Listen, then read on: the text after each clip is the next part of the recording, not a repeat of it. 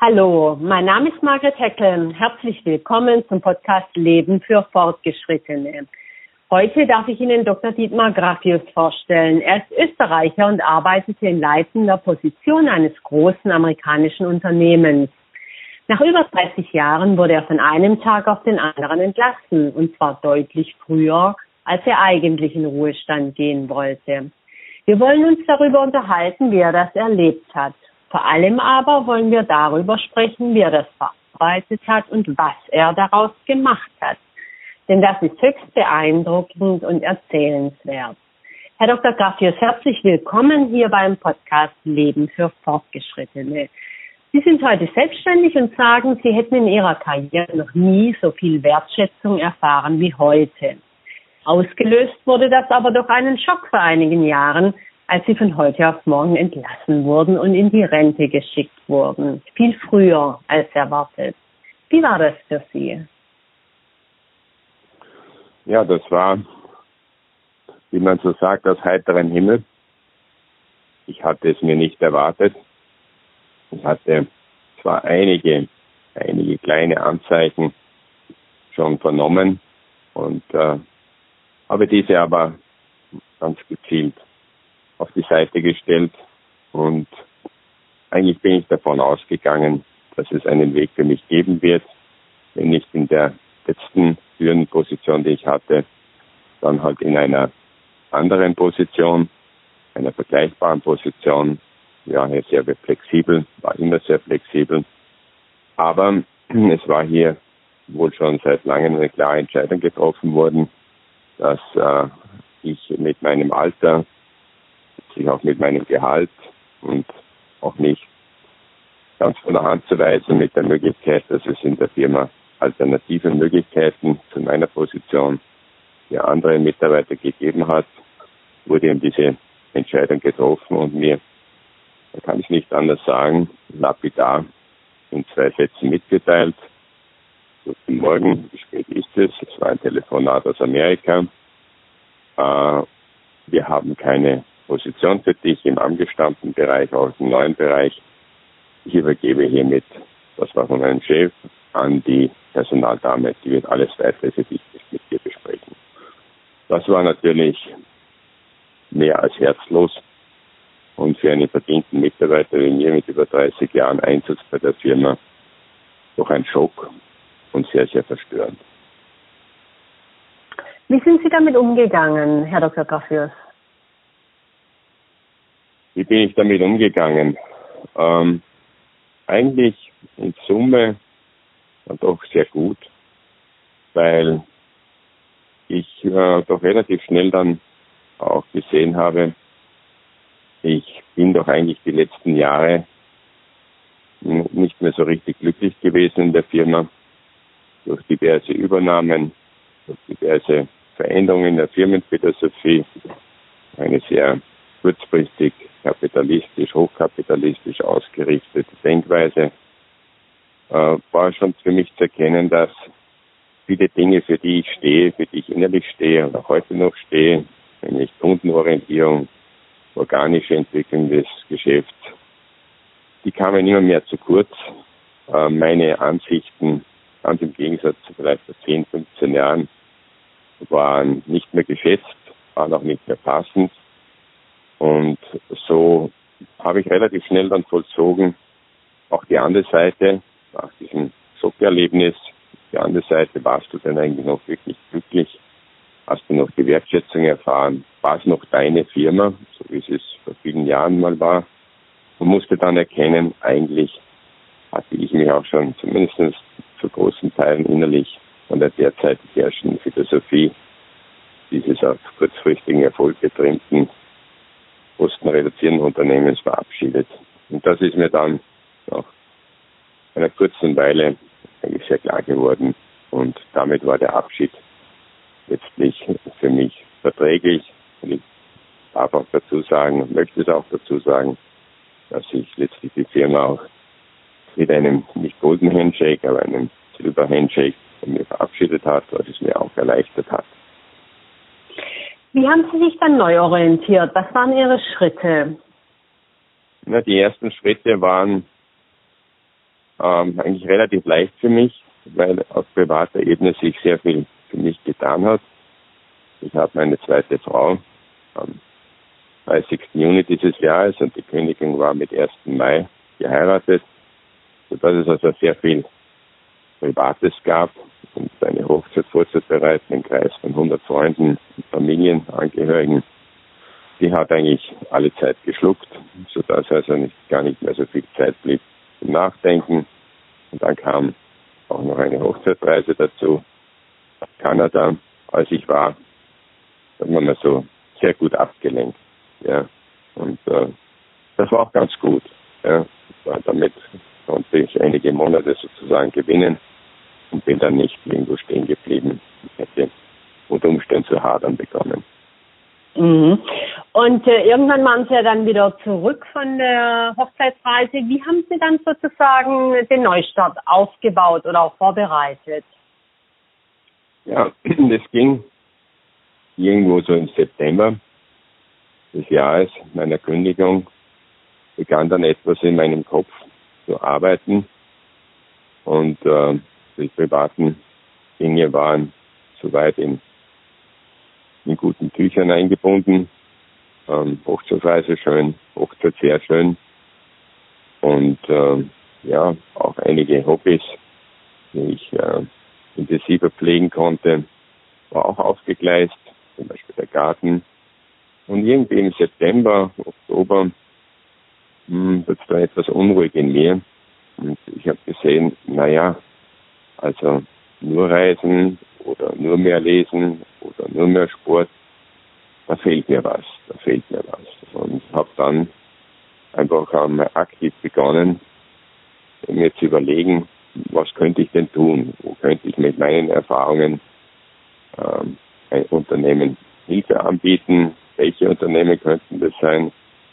Und habe dann im Oktober einfach die Initiative ergriffen und aus derselben Branche, aus der ich komme, mit ähm, einigen kleineren Firmen gesprochen, ob sie nicht äh, eine Möglichkeit sehen würden für eine Zusammenarbeit im Sinne eines Beraters. Ja, und da bin ich dann beim amerikanischen Unternehmen fündig geworden, hatte es besucht in der Nähe von New York und wir haben eine Zusammenarbeit, ich denke, es war im Oktober, November dann des Jahres vereinbart. Das war der erste Schritt. Wenn Menschen jetzt keinen von großen Kontaktkalender haben wie Sie oder auch äh, eine Erfahrung, was, was kann man denen raten, denen Ähnliches passiert, wenn die sich so neu orientieren wollen? Also sozusagen, auf was besinnt man sich dann? Dieser erste Schritt war einfach der einfachste Weg.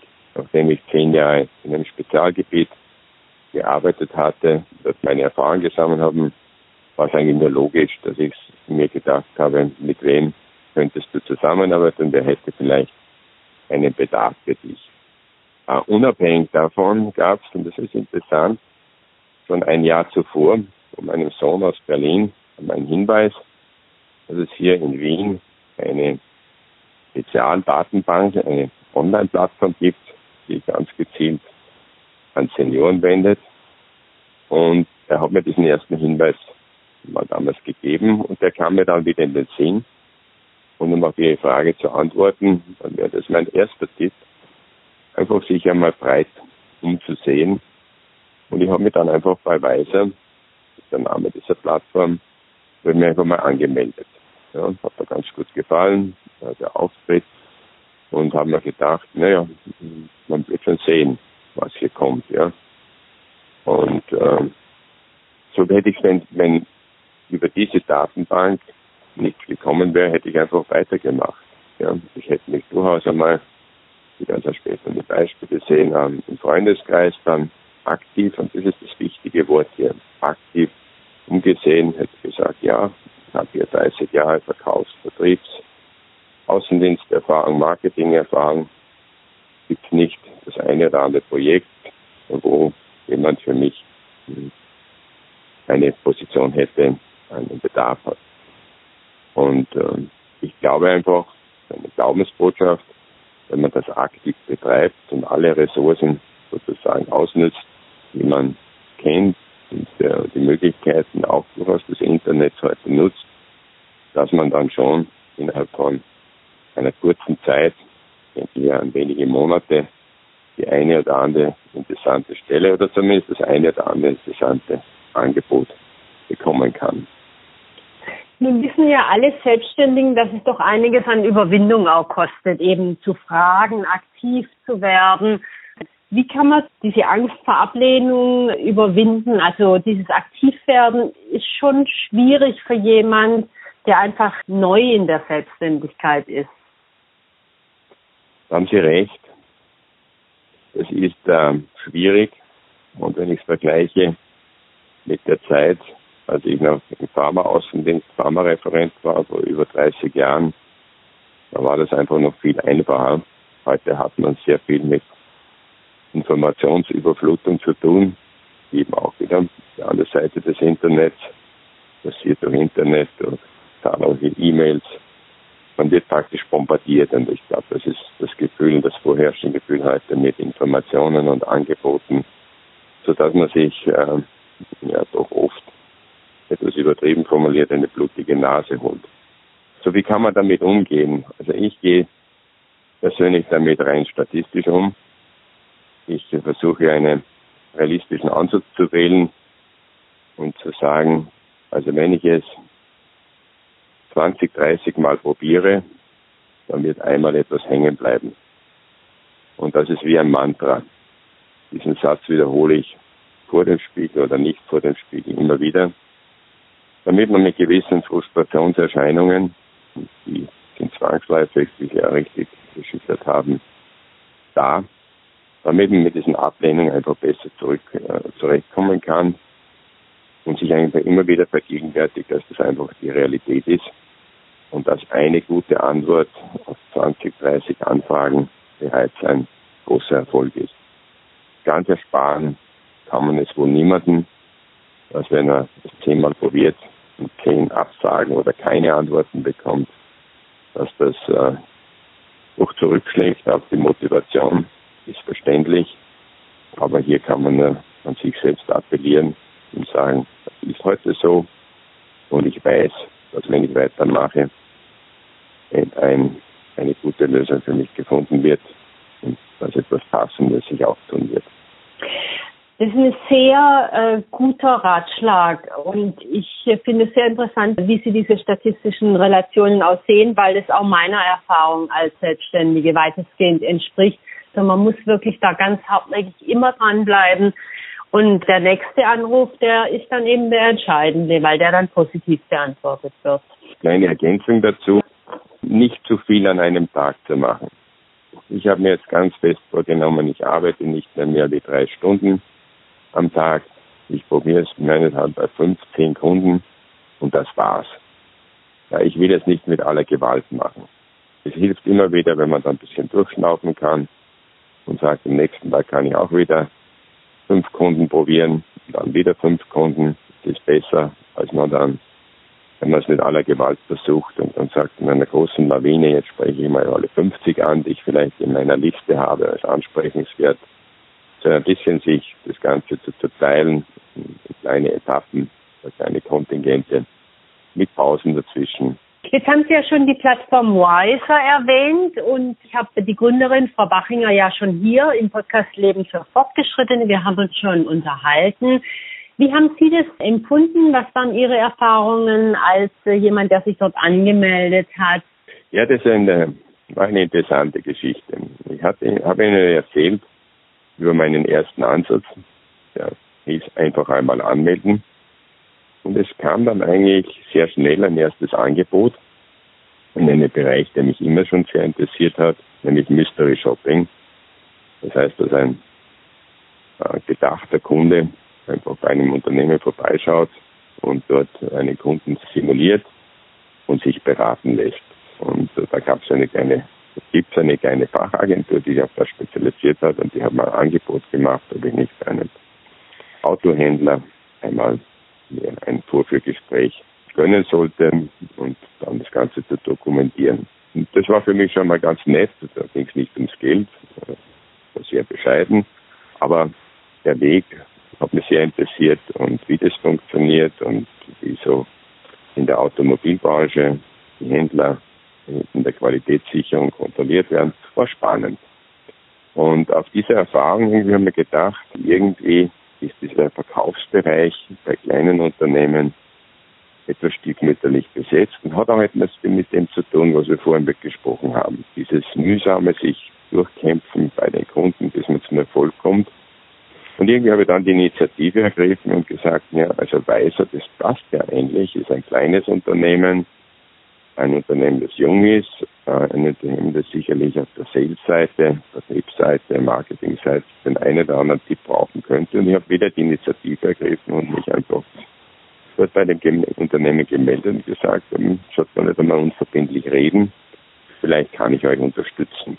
Ja, und nach einem ersten Kontakt haben sie dann so einen Kontakt mit der genannten Frau Bachinger, eine der Gründerinnen, des Unternehmens und wir sind beim Mittagessen mal zusammengesessen und ich habe ihr mal über mich erzählt und was mich motiviert und was ich gerne machen möchte. Und da kam es dann relativ schnell dazu, dass Weiser dann gesagt hat, es wäre schön, wenn ich sie bei der Kundenakquise, bei den Kundenkontakten, bei der Marktforschung unterstützen könnte. Und äh, es gibt auch ein sehr schönes Porträt über Sie auf der Plattform von Weiser, www.weiser.com www.com. Äh, nochmal zum Nachlesen, auch mit fünf Tipps von Ihnen für die Selbstständigkeit.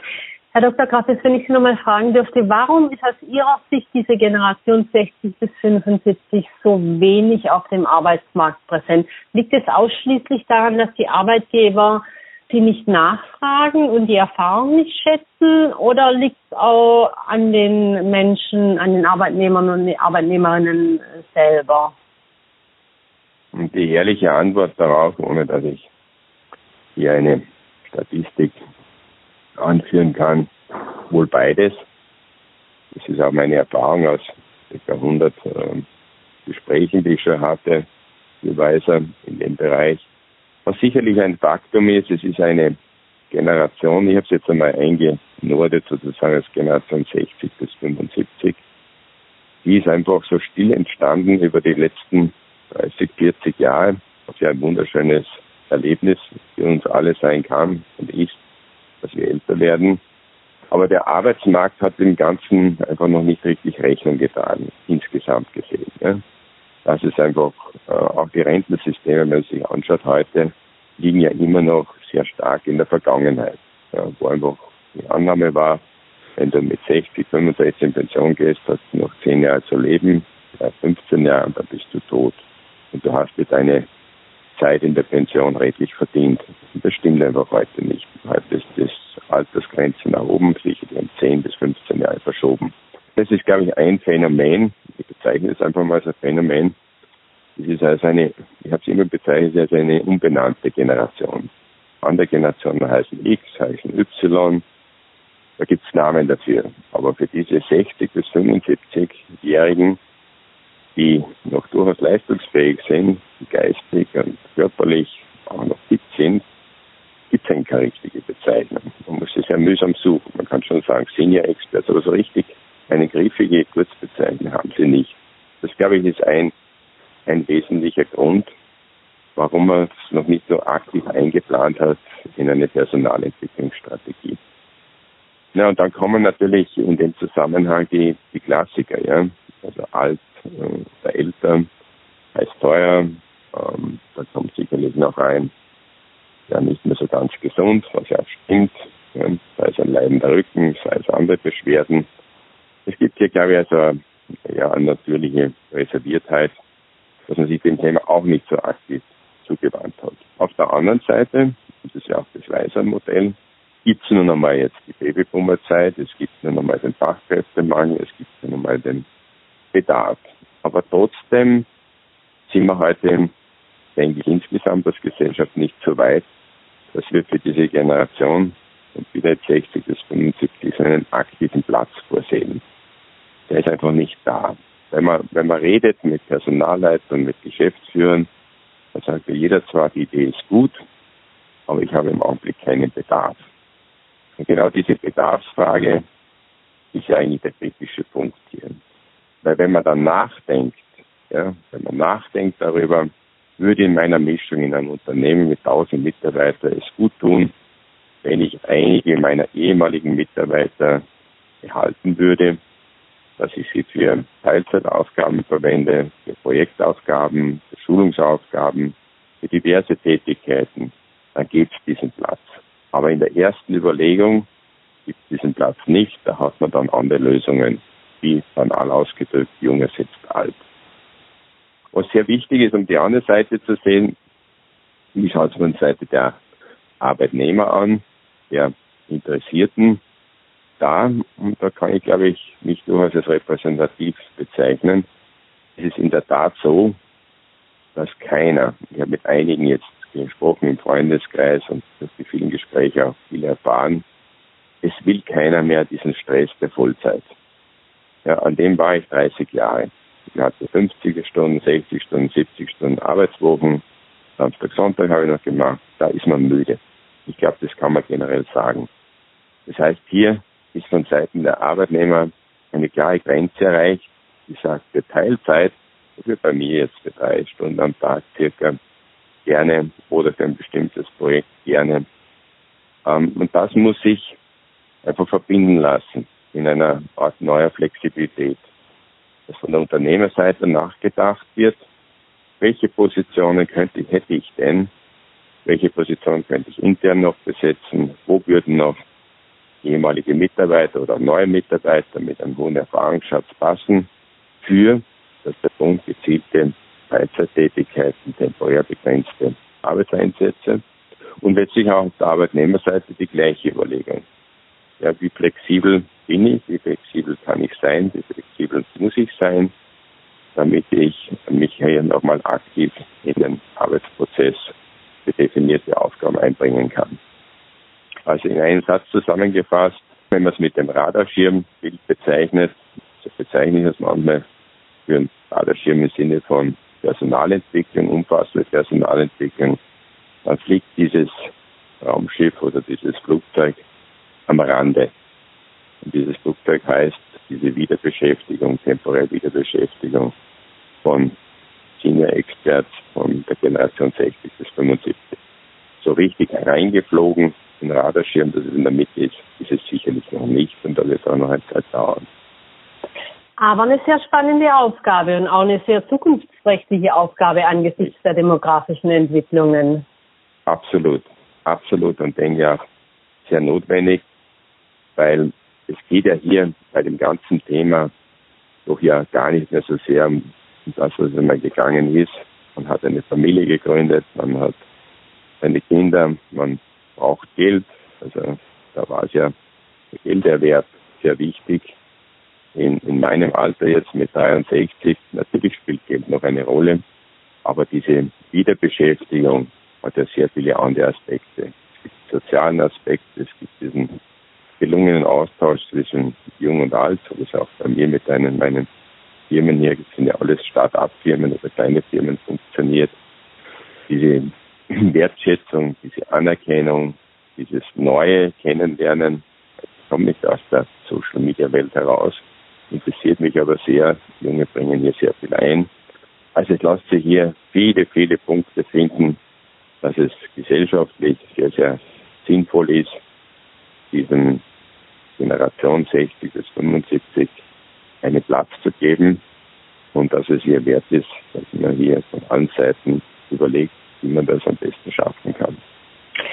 Genau, und wie man so schön sagt im Business Englisch, eine Win-Win-Situation für beide, denn Sie sagten ja, Sie sagen ja selber, Sie hätten noch nie so viel Wertschätzung erfahren wie heute und das macht es auch spannend und interessant. Herr Dr. Graffius, das war sehr interessant, weil Sie das so äh, wunderbar zusammengefasst haben, diese Thematiken. Ich frage alle meine Gäste zum Schluss immer, wenn die nette Fee mit dem Zauberstab kommen würde und Sie könnten was sofort verändern, einen Wunsch sich erfüllen lassen, was wäre das denn?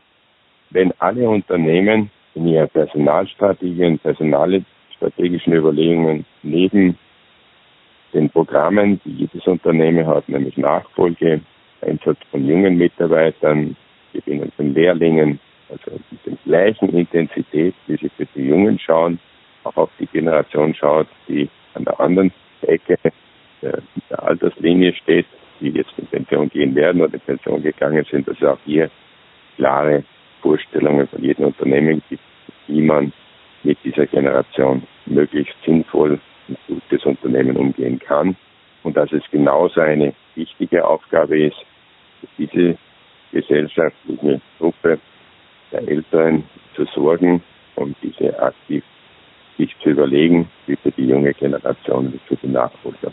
Das wäre mein Wunsch, weil ich ganz davon überzeugt bin, wenn das geschehen würde, dann gibt es sehr, sehr viele Win-Win-Situationen, wie von Ihnen gesagt, mit äh, der Einbeziehung der Erfahrung der älteren Generation.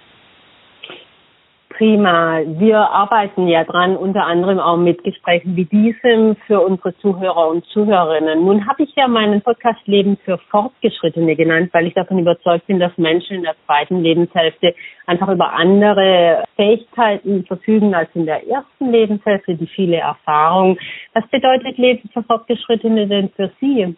Für mich bedeutet es, dieses Leben für Fortgeschrittene, dass ich hier neue Freiheitsgrade habe und ich in diesen neuen Freiheitsgraden, ich bin nicht mehr im Getriebe drin, einer täglichen Tätigkeit von acht bis zehn Stunden, dann mit einer kleinen Wochenendpause und Ferienpause, dass ich diese Freiheitsgrade umfassend nutze.